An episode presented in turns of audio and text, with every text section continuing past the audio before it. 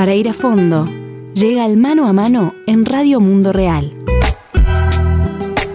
La hora del análisis. Entrevista con Sofía Monsalve de FIAN Internacional. La actualidad de la lucha por la tierra, la soberanía alimentaria, los agrocombustibles, el derecho a la alimentación, la seguridad digital y las fake news, en un contexto de auge global de la derecha, las necesarias alianzas entre campesinos, ambientalistas y feministas son algunos de los temas tratados con la defensora de derechos humanos Sofía Monsalve. La activista es filósofa y politóloga, se ha especializado en la temática agraria y es integrante de la organización FIAN Internacional, Food First Information and Action Network, que ha sido fundamental a la hora de colocar en la agenda multilateral temas como la reforma agraria, la soberanía alimentaria y el control de los bienes naturales con un enfoque de derechos humanos. Monsalve es además reconocida como una gran militante e intelectual por organizaciones campesinas de los diversos continentes, por su larga trayectoria de trabajo en defensa de los derechos humanos, especialmente en lo vinculado al mundo rural. Radio Mundo Real la encontró en Abuja, Nigeria, en noviembre pasado, en una conferencia sobre transición energética justa organizada por Amigos de la Tierra Nigeria. La charla con la activista colombiana empezó por el tema de la actividad, pero luego recorrió los varios asuntos presentados al comienzo. Te invitamos a que escuches el rico diálogo mantenido con Monsalve en una nueva entrega del Mano a Mano de Radio Mundo Real. Muy bien, Sofía, es un gusto estar conversando contigo. La pregunta sería, ¿estuviste participando en esta actividad de transición energética justa organizada por ERA, Amigos de la Tierra, Nigeria? Me gustaría un poco que nos resumieras, de acuerdo a tu entender, cuáles fueron los puntos fuertes que estimaste que salían de ahí. Hubo como muchas participaciones, surgieron como varios puntos que deberían estar en la agenda de esa transición justa para que sea una transición que respete a las comunidades, que respete a los trabajadores que ponga el foco y los costos donde tienen que estar. Eh, pero bueno, a tu entender, ¿cuáles fueron entonces esos puntos destacados? Bien, José, muchas gracias. Eh, sí, para mí es un gran gusto haber podido participar en esta conferencia sobre transición justa. Yo no conocía mucho esta temática, creo que nosotros hemos trabajado hasta ahora más toda la cuestión de derecho a la alimentación, a la nutrición. Hemos trabajado mucho la cuestión de mm, de tierra, acceso y control sobre la tierra, reforma agraria, cuestiones de recursos naturales, semilla y agua, pero no la cuestión de la energía. Y bueno, la primera cosa que me llamó mucho la atención fue la firmeza con la que dicen eh, hay un derecho a la energía, es un derecho universal, el acceso a la energía tiene que ser universal, la energía es un bien común, nosotras como ciudad, eh, nosotras como pueblos, como comunidades, como ciudadanas, como trabajadoras tenemos el derecho a decidir cómo se produce energía, para quién se produce energía y, estamos listos a hacerlo. Para mí, bueno, claro, como defensora de derechos humanos, eh, es un tema, eh, un punto que me parece muy destacado, muy importante. Me parece también entonces que está en, en, consonancia y en armonía con muchas de las cuestiones que hemos estado haciendo a nivel, a nivel agrario. ¿no? Yo destacaba, por ejemplo, en mi, en mi reflexión que en esta propuesta de mm, transición justa está mm, uno de los principios centrales que me parece que empiezan a cristalizarse como comunes a muchas de estas luchas sociales y es el tema del principio de la autonomía y libre determinación. Me parece que eso salió muy claro, ¿no? Eh, se trata de preguntarle eh, a las comunidades, a la clase trabajadora, parece que también fueron muy claros en, eso, en preguntarle cómo quiere que se produzca energía, cómo está dispuesta a producir energía eh, y en hablar justamente con los grupos involucrados en, cómo hacer la transición, en cómo repartir de manera justa los costos eh, de esa transición con principios que ha desarrollado el movimiento ambiental que me parecen muy importantes como es el de la responsabilidad conjunta pero diferenciada también quien ha producido la destrucción que ha causado el modelo y la matriz energética que sea ellos quien carguen los costos principales de esa transición. Entonces, el principio de autonomía y libre determinación me pareció muy importante eh, y obviamente muy ligado a eso está todo el tema de, la participación, de la rendición de cuentas, de la democracia en sí, ¿no? de estar involucrado en, cómo hacer esa transición. Eh, luego me parece que el principio de la, de la equidad fue también central. ¿no? Necesitamos, eh, en la medida que están concibiendo la energía como un bien común, como un derecho universal, entonces todos tenemos que tener un acceso eh, obviamente igualitario a la energía. este concepto de pobreza energética, eh, ha sido, es, producido, la pobreza energética tiene responsables y entonces es necesario que salgamos de ahí y que mm, todos los pueblos, todas las comunidades puedan tener este acceso a la energía en términos de igualdad y en términos de controlar recursos. ¿no? Estamos hablando de cambiar una matriz energética que es altamente concentrada, altamente destructora de la naturaleza, hacia un, un sistema energético que es democrático, que es descentralizado, que no mira la energía como una mercancía, sino justamente eh, como un derecho. Entonces me parece, yo veía ahí los paralelos con alimentación, ¿no? La propuesta de soberanía alimentaria pone justamente la libre determinación eh, en el centro, pone también las cuestiones de, de, igualdad en el centro, como por ejemplo en el control de los recursos como la tierra, como el agua. Me parece que también eso salió en la conferencia, pero quizás yo hubiera deseado que saliera con más fuerza, ¿no? El tema de, de pensar conjuntamente, bueno, la importancia de la lucha por la tierra para cambiar el modelo energético. Y es obvio que en la medida en que mm, eh, estemos en contra de una producción extractivista de la energía, por ejemplo, o sea, estamos en contra de estos proyectos mineros extractivistas, es obvio que ahí también hay eh, implícitamente una idea de cómo deberían usarse la tierra y los recursos naturales, ¿no? Pero claro, bueno, está también todo el tema de si vamos a cambiar a una matriz descentralizada, entonces, bueno, tenemos que ver qué rol juega la tierra, el control de la tierra y los recursos naturales en eso. Me parece que estaba implícito, algunas personas lo, lo nombraron, pero me parece que es algo en lo que deberíamos profundizar más. Justamente, Sofía, Daniel Urrea, de, facilitador regional de Amigos de la Tierra, América Latina y el Caribe, decía, bueno, él destacaba la necesidad de la paz para ir por caminos de transición justa, entre otras cosas porque el control de los territorios y el control de las fuentes de energía en todo el mundo dan lugar a guerras, dan lugar a procesos de gran acaparamiento de tierra, procesos de control territorial y por ende de gran violencia sobre las comunidades locales en un contexto internacional, porque eso pasa globalmente. ¿Por dónde pasan entonces los desafíos, Sofía, para vos como defensora de derechos humanos, como representante de FIAN, tan ligada a las luchas campesinas para el campesinado justamente, en este contexto en el cual avanzan y siguen avanzando los modelos basados en un sistema energético sucio y extractivista, como tú decías, pero a su vez, y a su vez con falsas soluciones, como pueden ser los agrocombustibles, pero a su vez en un momento en el cual, bueno, el mundo necesita buscar esa soberanía energética, el manejo de otra manera, con control comunitario, pero bueno, ¿cuál es el rol del campesinado ahí y qué desafíos se enfrentan, no? Me parece que el campesinado ahí tiene un rol muy importante que jugar porque obviamente va a ser uno de los actores centrales en la transición tanto energética como en la transición de los sistemas alimentarios. Entonces, ¿cómo conectamos estas dos grandes luchas, ejes de lucha de nuestro tiempo? Me parece que es un desafío. Yo tengo que decir de lo que yo he visto eh, todavía en quienes estamos más ligados a las luchas agrarias, todavía no logramos incorporar más a fondo y tomar en serio, por ejemplo, toda la reconversión de la fuente de energía para las familias campesinas, ¿no? Lo que nos presentaron aquí, esta iniciativa de Solar Sisters, o la iniciativa también de era de con los jóvenes construir estas cocinillas, ¿no? De, producción artesanal propia, de enseñarles a los jóvenes. Yo incluso me planteaba, eh, siendo la energía para cocinar tan ligada a la alimentación, nosotros como organización de derechos humanos, de, trabajo en alimentación y en nutrición, nunca nos hemos planteado de dónde viene la energía para cocinar, a sabiendas que, bueno, la mayoría de las poblaciones rurales no tienen eh, energía limpia para hacerlo, lo tienen que producir con carbón, con leña, que es altamente dañina para las vías respiratorias de las mujeres y muchas de esas cosas. Entonces, hablando de mi sola organización, yo admito que, por ejemplo, nunca le hemos puesto mucha atención a esa cuestión y es una cuestión central donde me imagino que de ahí se moverá mucho para, digamos, jalonar, impulsionar toda esta transición hacia otras formas de energía. Eso solamente para empezar ahí.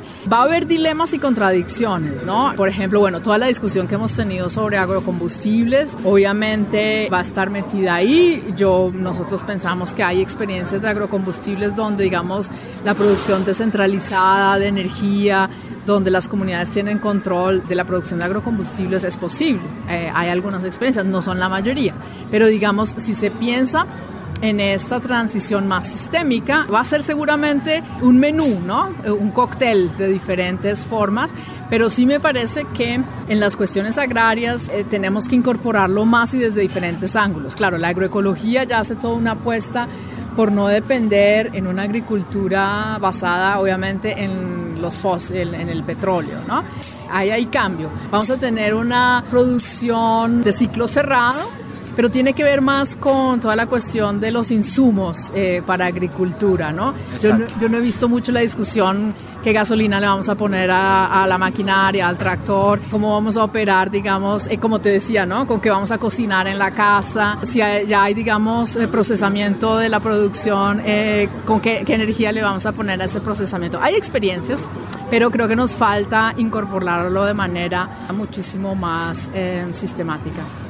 Claro, Sofía, y por otro lado yo mientras me hablabas pensaba, ¿no? Como los distintos niveles de evaluación o de discusión, porque por otro lado hablamos, bueno, en estos casos de campesinos, campesinas que tienen el control de sus tierras, pero por otro lado está la lucha por el acceso a la tierra, ¿no? ¿Cuán lejos estamos hoy o, están las organizaciones y movimientos campesinos en esa lucha? No me quiero extender mucho tiempo atrás, pero si pienso en el nacimiento del movimiento sin tierra brasileño, porque fue una referencia a nivel mundial, allá por mediados de la década del 80 del siglo pasado, cuánto ha evolucionado el mundo, cuánto los campesinos han logrado acceder a la tierra, cuál es el nivel de desigualdad en el acceso a la tierra que tenemos hoy en día si comparamos con aquellas décadas, por favor. Lamentablemente aquí tenemos muy malas noticias. Eh, en realidad tenemos un periodo de regresión masivo. Los avances que hubo en términos de redistribuir la tierra, digamos que se consiguieron en los años 50, 60 y bueno, y luego en la segunda, como segunda, tercera ola de los 80 em, y 90 están siendo, digamos, echados para atrás eh, en estos momentos. O sea, vemos una reconcentración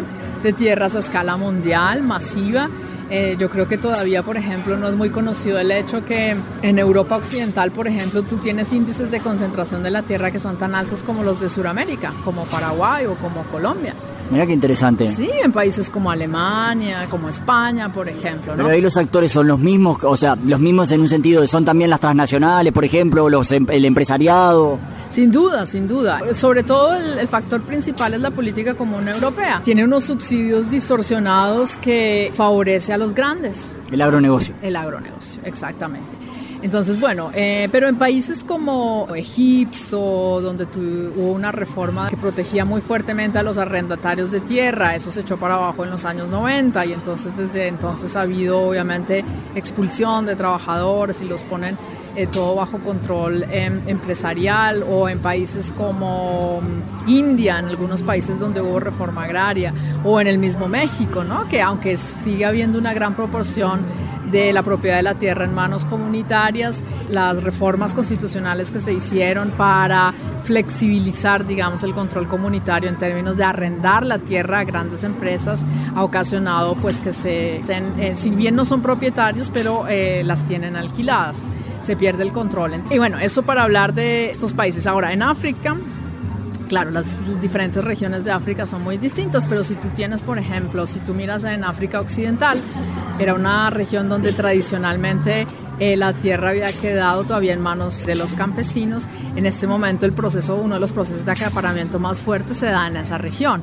O sea, se está perdiendo tierras bajo control campesino. Entonces, bueno, esto da pie para que seguramente a la vuelta de unos años veremos un gran resurgimiento de movimientos que reclamen eh, la redistribución de las tierras.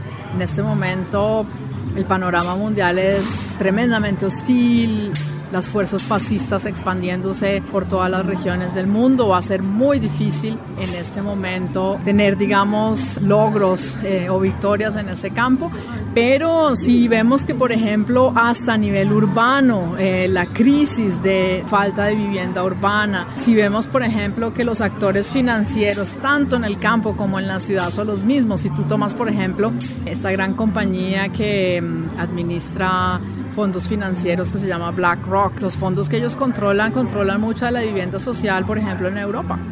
Entonces, digamos, tanto en la ciudad como en el campo tenemos exactamente los mismos actores eh, que están controlando y extrayendo renta justamente de estos bienes que deberían ser eh, comunes. Entonces yo pienso que a la vuelta de unos años es muy probable que tengamos, tengamos esa es digamos también la esperanza, un gran frente de lucha que no va a ser únicamente agrario, porque como te digo, estos problemas también los estamos viendo masivamente en las ciudades. Esa, unificación campo-ciudad se va a tener que dar por la vía de la fuerza, o sea, en el sentido de que no queda otra, ¿no? Así es, así es, sí, digamos, eh, se están cortando todas posibilidades de reproducción social, ya no estamos hablando ni siquiera, no solamente de producción, sino también de reproducción social, eso es un ambiente tremendamente hostil para, para la vida. Entiendo, Sofía. ¿Y qué implica esto en términos de derecho a la alimentación? Y acá te pido que de repente si podés eh, me digas concretamente, ya que sé que sos una estudiosa y no te va a gustar que lo diga, pero experimentada y experta en el tema, digamos,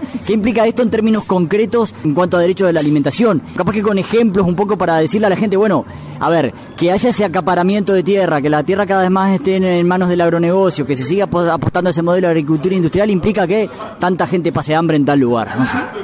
Bueno, las últimas cifras que dio FAO en las estadísticas anuales que publican admiten que hay de nuevo un incremento en el número de personas que sufren hambre. Según la última estadística son 821 millones de personas. Eh, supuestamente había ido en baja, estaba declinando. Eh, bueno, obviamente, digamos, los principales avances se dieron sobre todo en China. Eh, China sacó, digamos, cerca de 300 millones de, de la pobreza y ahí fue donde hubo, digamos, los avances más importantes de los últimos 20 años. Pero bueno, ahora ellos admiten que las cifras de nuevo van en aumento. Las cifras hay que tomarlas con cuidado, obviamente, porque, bueno, tú sabes que FAO calcula, digamos, el hambre es este umbral eh, que solamente lo miden en si se consumen menos de 2.200 calorías, kilocalorías, entonces consideras que, se considera que tiene hambre, pero esta medida es, es, es muy parcial y bueno, hay toda una clase de problemas metodológicos relacionados con eso. Entonces nosotros creemos que la cifra en realidad es, es, es mayor.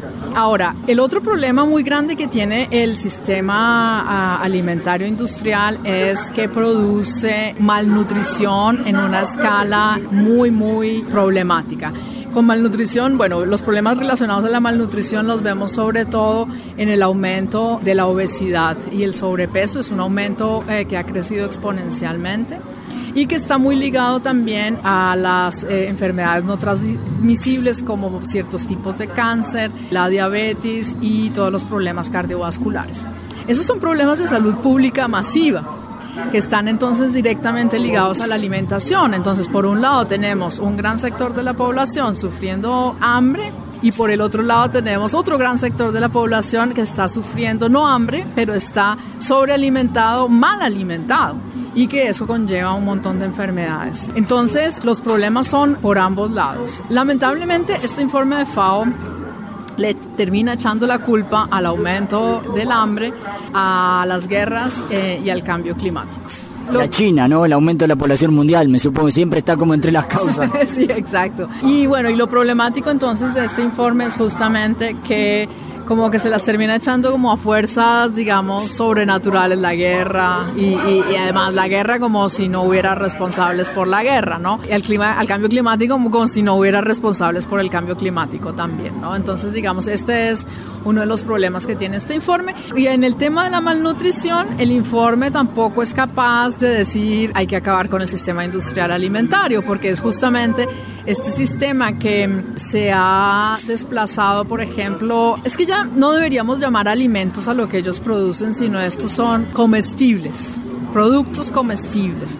Porque tú sabes que para que se puedan mantener eh, mucho tiempo, para que se puedan, digamos, comerciar a larga distancia y todo eso, hay que mantenerlos entonces con estos productos químicos que los preservan, con preservativos exactamente. Pero justamente son estas sustancias las que tienen todos estos efectos en la salud.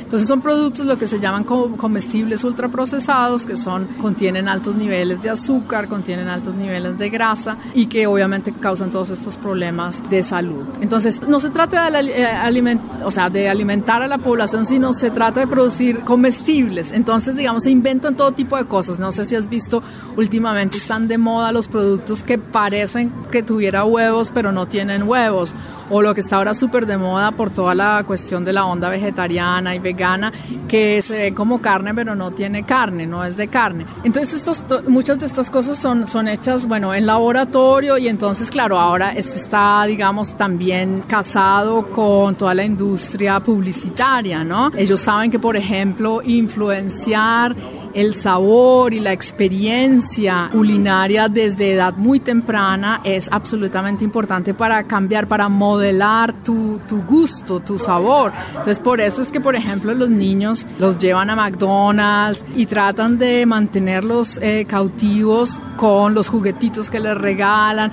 porque es toda una experiencia emocional la que hay que, digamos, tejer alrededor de la alimentación. Y entonces, bueno, tiene todo este aparataje publicitario del marketing y todo este tipo de cosas y lo hacen justamente pues con el propósito de controlar tu gusto, controlar tu experiencia emocional que tienes ligada y tratar obviamente de alienarla y de sacarla de la experiencia más comunitaria y familiar arraigada a un territorio que tiene una tradición, una memoria cultural, ¿no?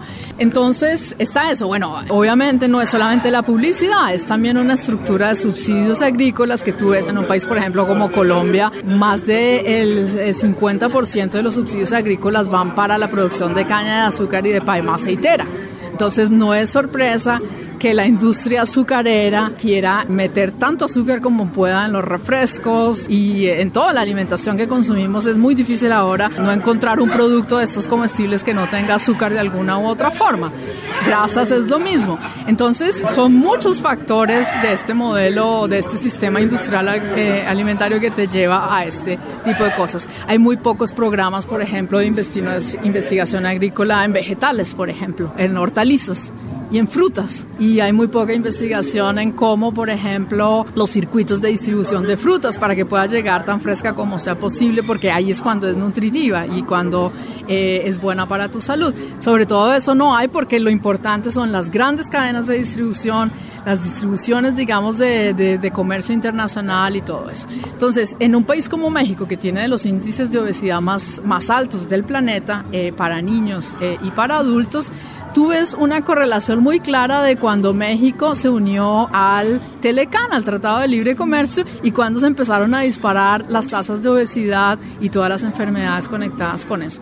Así que tú puedes ver que los países que entran en tratados de libre comercio son los primeros países que empiezan a moverse a lo que se llama esa dieta occidental de productos comestibles ultraprocesados.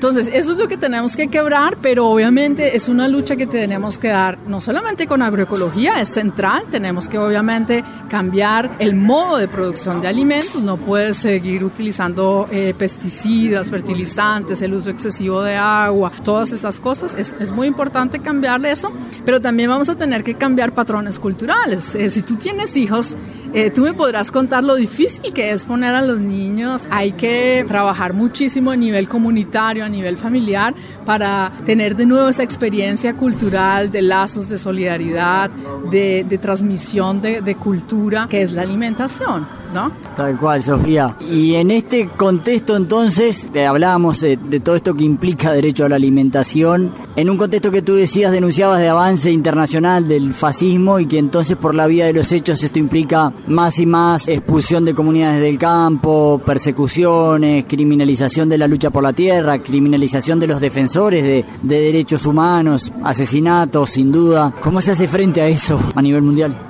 Bueno, esa es una buena pregunta con la que nos estamos, digamos, quebrando la cabeza en este momento, ¿no? De manera muy preocupante también constatamos que espacios internacionales de denuncia, por ejemplo, que se vuelven tan importantes en momentos donde hay un cierre a nivel nacional, ¿no?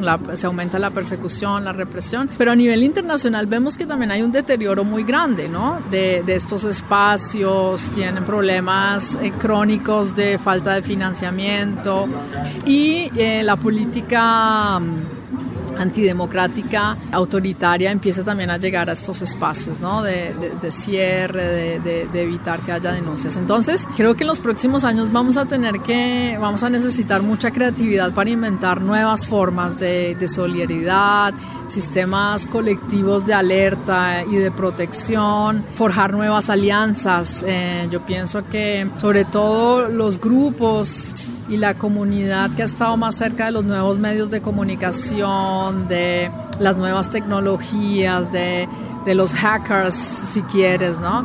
De, cómo mm, la seguridad digital, que se vuelve muy importante justamente en momentos donde gran parte del control se va a ejercer por ese lado, fake news. Como lo vemos en las elecciones de varios países en el último tiempo. Exactamente. Entonces yo pienso que ese es un frente donde tenemos que forjar nuevas alianzas con, con los grupos que digamos están, han, trabajado este tema y desarrollar nuevas maneras, ¿no? A nivel de derechos humanos yo pienso que también tenemos que explorar nuevas vías. Yo creo que mm, estuvimos acostumbradas a que funcionaba, digamos, los mecanismos de derechos humanos o la presión que se ejercía. Nunca fue una presión formal, no hay una Corte Mundial de Derechos Humanos ni nada, sino siempre fueron presiones que estaban empotradas en la política exterior de las potencias occidentales, como se dice, o sea, de Estados Unidos y de Europa. Pero ese esquema se acabó. Ellos no están interesados más en eso y siempre fue un método ambivalente. Tenemos que, bueno, por decir lo mínimo, ¿no? Eh, o sea, eh, los derechos humanos fueron instrumentalizados por, eh, para la expansión del imperio norteamericano, para decirlo claramente. Entonces, ese esquema se acabó y ahora tenemos que construir uno nuevo. Tenemos que construir uno nuevo donde... Mm, tenemos que desarrollar, impulsar, por lo menos desde nuestro lado en los movimientos, nuestras, mm, nuestra propia diplomacia de los pueblos de alguna manera, ¿no? Nuestra, eh, inventarnos cómo, eh, ¿por qué no? Son las eh, organizaciones africanas las que protestan por lo que está pasando en Brasil, por ejemplo, ¿no? Tenemos que trabajar también en nuevos escenarios donde claro, esta cuestión de derechos humanos siempre ha sido muy un tema sensible como es bueno, una de las grandes incógnitas es cómo vamos a hacer con China en el tema de derechos humanos, ¿no? Eh, China es bastante refractaria a trabajar el tema de derechos humanos porque justo lo percibe como intervencionismo occidental, pero bueno, en la medida de que ellos van a asumir un rol de liderazgo mundial, eh, ¿qué tipo de conversación vamos a tener con ellos sobre derechos humanos, por ejemplo, ¿no? Es, un tema que, mm, que, va a ser muy importante para los próximos años, pero también, digamos, eh, Sí, yo pienso que va a ser el momento desde el sur donde nos tenemos que plantear cómo lo vamos a trabajar en los próximos años. ¿Qué rol juegan eh, los derechos humanos y los derechos de los pueblos en un proyecto emancipador eh, del futuro? ¿no? Eso pienso que es la guía que necesitamos en estos momentos para empezar a construir eso en los años por venir. Muy bien, y ya para terminar, Sofía, que te, te, dije 15 minutos y claramente te mentí, ¿no? Porque ya vamos el doble. Eh, para terminar, Sofía, pero augurás entonces que se vienen tiempos, y sin poner plazos, digamos, pero que en los que habrán como nuevas reagrupaciones, digamos, en la lucha por la tierra, por acceso a la tierra y para hacer frente a esta, a esta realidad que se ha recrudecido claramente a nivel mundial. Sin duda, yo pienso que la tierra se va, es un eje central de lucha donde converge, van a converger muchas luchas o están convergiendo ya muchas luchas, ¿no? Por ejemplo, si tú ves la lucha agraria y la lucha ambiental, ya hoy son prácticamente, eh, no las puedes distinguir, ¿no? Es una conjunta. Eh, y en ese sentido, entonces. Las luchas feministas, por ejemplo, ¿qué rol juegan ahí? Feministas, exactamente. Las luchas feministas eh, creo que están a la vanguardia de la lucha contra el fascismo, por ejemplo, lo hemos visto en todos los países, es la lucha feminista la que está a la vanguardia y creo que también esta lucha por redefinir eh, la esfera o la manera como nos relacionamos con la esfera reproductiva de nuestra existencia eh, es muy importante, digamos, toda la, redistribución eh, del trabajo reproductivo, otro término, otro, otro balance entre producción y reproducción social, por ejemplo, eh, cultural, son cuestiones también que están en, la médula de, de, nuestras luchas sociales. Entonces, claro, estas tres fuerzas de convergencia, la lucha agraria, la lucha ambiental y la lucha feminista, eh, me parece que van a, a, a, propulsar un montón de bueno, cambios por esa, por esa nueva era que esperamos. Muy bien, Sofía Monsalve de FIAN, muchísimas gracias.